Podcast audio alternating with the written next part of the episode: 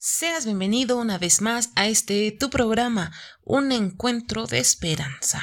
Una vez más te agradecemos por escuchar estas transmisiones día tras día y por acompañarnos siempre. Hoy vamos a iniciar con una ofrenda musical en alabanzas a nuestro Señor. Hoy nos está acompañando nuestra hermanita con este bello cántico que dice en otro tiempo más, de parte de nuestra hermanita Claudia Ramírez. Así que vayamos escuchando y meditando en las letras para que así también nosotros podamos entender este mensaje musical. Así que vamos a darle esa gran bienvenida a nuestra hermanita Claudia.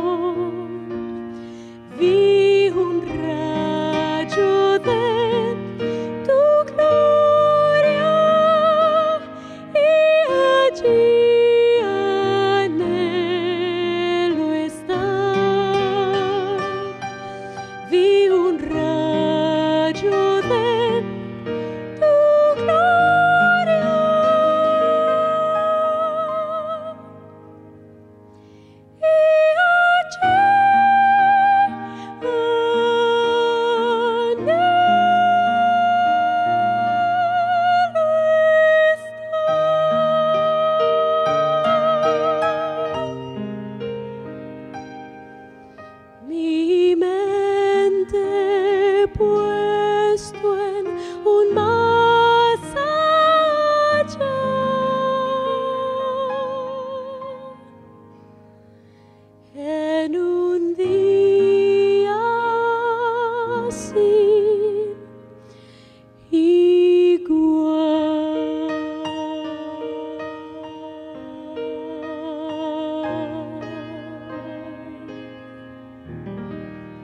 Agradecemos a nuestra hermanita Claudia por habernos regalado esta ofrenda musical en alabanzas a nuestro Señor y esperemos también que haya sido de gran bendición para la meditación de cada uno de nosotros.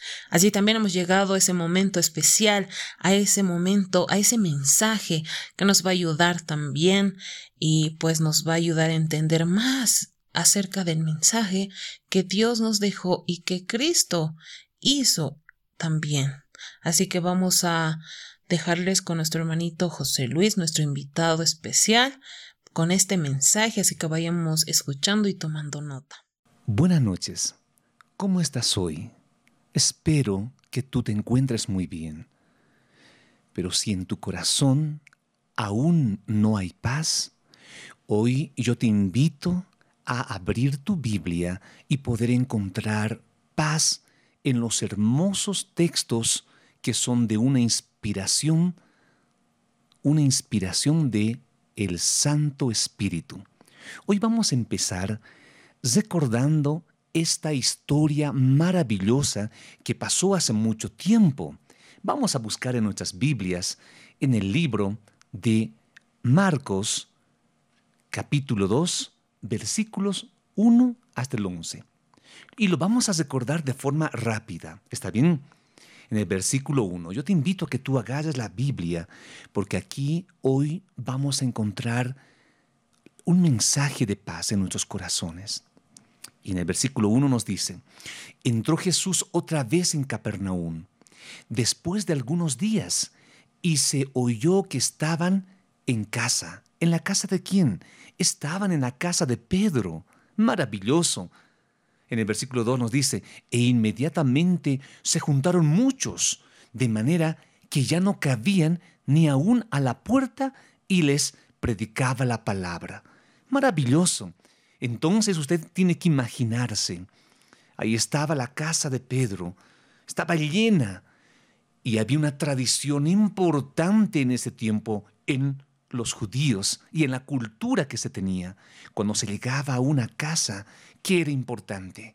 Era importante ahí que se sentaran primero allí los discípulos de Jesús y también los altos dignatarios de, de, de esa región. Claro que sí, estaban ahí los, los líderes, muchos líderes de la región. Entre ellos estaban también los fariseos. ¿Está bien? Entonces continuamos con el versículo 3. Entonces vinieron a él, vinieron a Jesús, unos trayendo un paralítico que era cargado por cuatro. Qué interesante. Aquí hacen la aparición los amigos. Y el versículo 4 nos dice, ¿y cómo no podían acercarse a él a causa de la multitud, descubrieron el techo de donde estaba y haciendo una abertura bajaron el lecho en que yacía el paralítico. El versículo 5 dice algo maravilloso. Al ver Jesús la fe de quienes, de ellos, de los amigos, dijo al paralítico, Hijo, tus pecados te son perdonados. En el versículo 6 nos enseña, estaban allí sentados algunos de los escribas. Estos son los doctores de la ley, son los fariseos, son los líderes de la región, los cuales cavilaban en sus corazones. Versículo 7. ¿Por qué habla este así? Blasfemias dice. ¿Quién puede perdonar pecados sino solo Dios? Versículo 8. Y conociendo luego Jesús en su mente, en su espíritu, que cavilaban de esta manera dentro de sí mismos, les dijo, ¿por qué caviláis así en vuestros corazones? El 9. ¿Qué es más fácil decir al paralítico, tus pecados te son perdonados, o decirle, levántate, toma tu lecho y anda.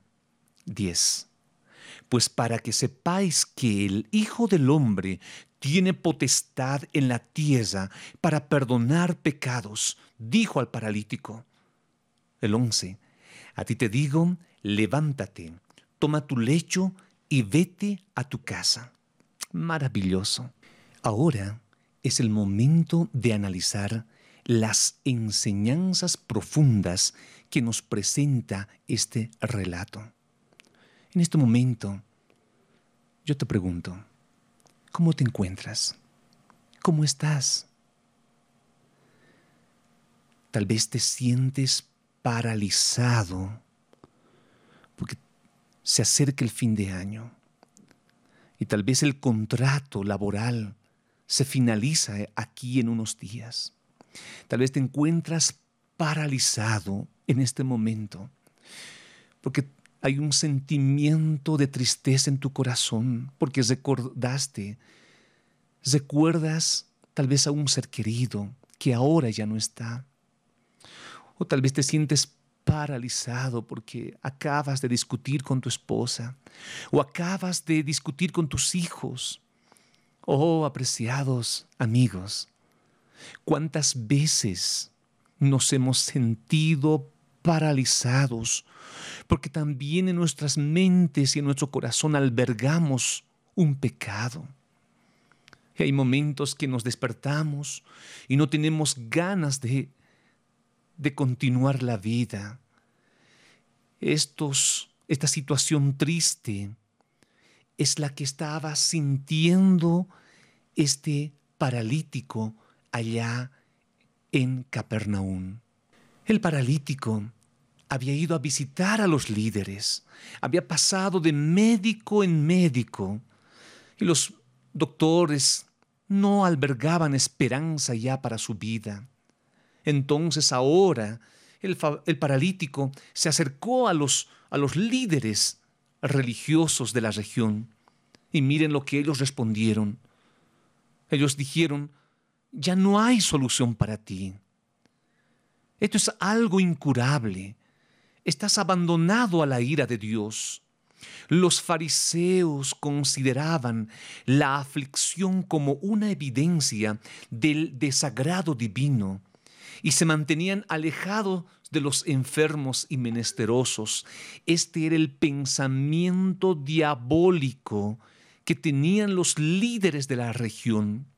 Todos ellos pensaban que si uno estaba paralítico o tenía una dolencia, era porque Dios lo estaba castigando. Este es el pensamiento peligroso. Este es el pensamiento diabólico que hoy tenemos que comprender. Entonces, si tú te sientes ahora afligido, triste, y en tu corazón piensas, yo estoy recibiendo el castigo de Dios. Apreciado amigo, esto no es así. Esto es lo que pensaban los fariseos. Esto es lo que pensaban ellos y acusaban de esta forma en sus corazones, en su pensamiento albergaban por qué Jesús perdona a este pecador, porque Él está sufriendo la consecuencia de sus errores. Entonces es aquí donde Jesús se acerca al paralítico y le dice, Hijo, tus pecados te son perdonados. Porque en el libro de Primera Juan, capítulo 3, versículo 8, yo te invito a que busques tu Biblia, porque tenemos que comprender este mensaje. Este hermoso texto declara categóricamente y dice lo siguiente, el que practica el pecado es del diablo. Escucha muy bien, apreciado amigo. El que practica el pecado es del diablo. Punto y coma. Porque el diablo peca desde el principio. Punto aparte. Para esto apareció quién? Oh sí, apareció el Hijo de Dios, Jesús ¿Y para qué? Para deshacer las obras del diablo.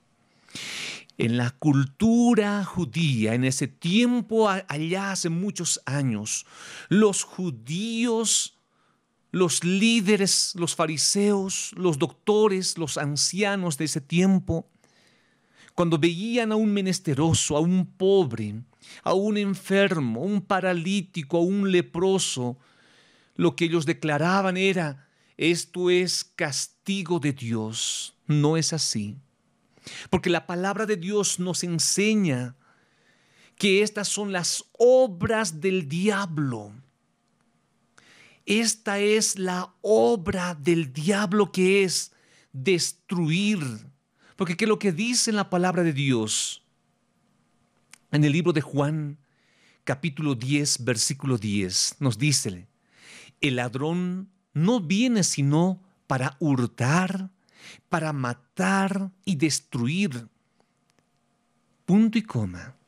Y que lo que dice ahora Jesús, yo he venido para que tengan vida y para que tengan en abundancia. Maravilloso. Entonces la gran enseñanza que Jesús da toda la multitud, a los discípulos y a los líderes de la región que se encuentran sentados muy próximo a Jesús, la enseñanza categórica es que las obras del diablo es destruir. Y lo que el diablo quiere es hurtar, matar y te quiere destruir a ti, apreciado amigo. Él nos está esclavizando con el pecado. Y si tú hoy estás sufriendo por una calamidad en tu cuerpo, es porque sencillamente nosotros, sin darnos cuenta, hemos, hemos empezado a seguir al enemigo. Nos hemos empezado a alejar del camino de la vida. Nos hemos empezado a alejar de la luz que nos presenta Jesús.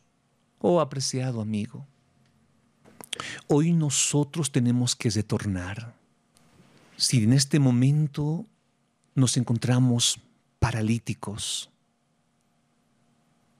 es porque el pecado empezó a destruir nuestra vida, empezó a destruir la relación en la familia, la relación con los amigos, el pecado empezó a destruir la relación con tu pareja. El pecado destruyó realmente todo lo que nosotros deseamos. El pecado nos quitó. El pecado nos quitó a un ser querido.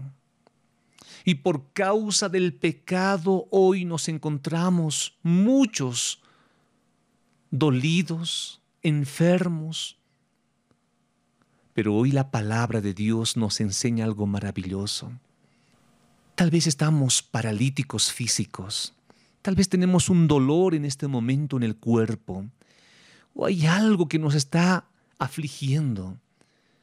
Pero sencillamente la palabra de Dios para esta noche es, Hijo, tus pecados te son perdonados.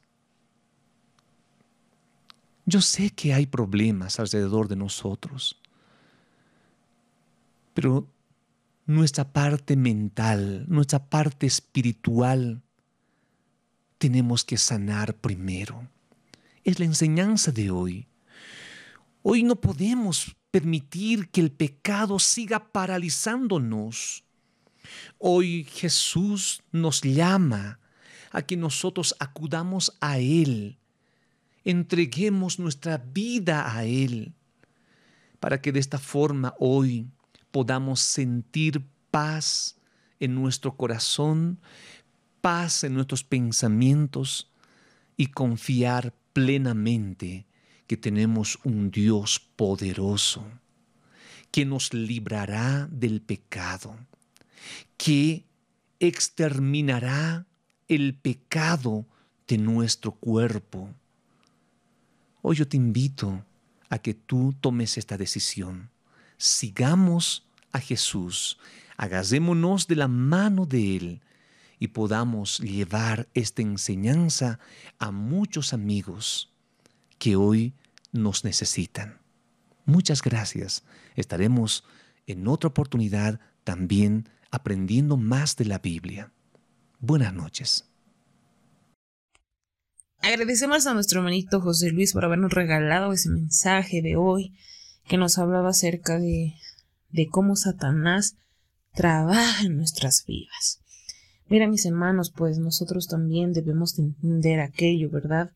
Y esperamos que el mensaje haya sido de gran bendición para cada uno de ustedes. Una vez más, pues podamos meditar en ello y así pues eh, también crear, eh, bueno, cambiar, transformar nuestro corazón mediante la palabra de nuestro Señor.